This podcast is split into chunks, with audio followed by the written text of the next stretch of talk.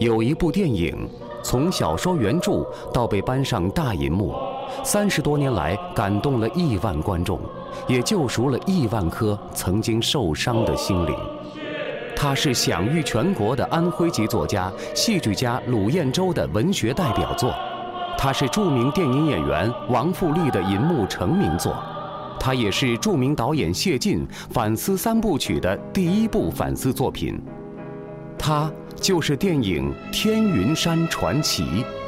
大姐，我们别再弯弯绕了。当初你为什么无情的抛弃了他？难道你真的认为你扔掉的是真正的右派分子？我认为，你扔掉的是一颗最宝贵的心。